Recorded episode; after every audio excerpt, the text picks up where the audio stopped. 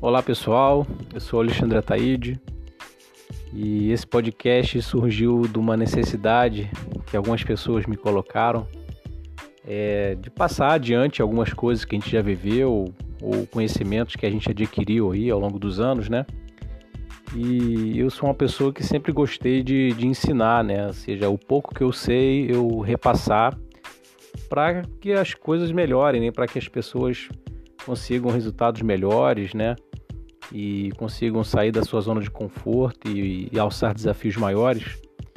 Então eu espero que vocês gostem. É, é com muito carinho que a gente prepara esse podcast e tomara aí que seja útil para você e para os seus amigos. É isso.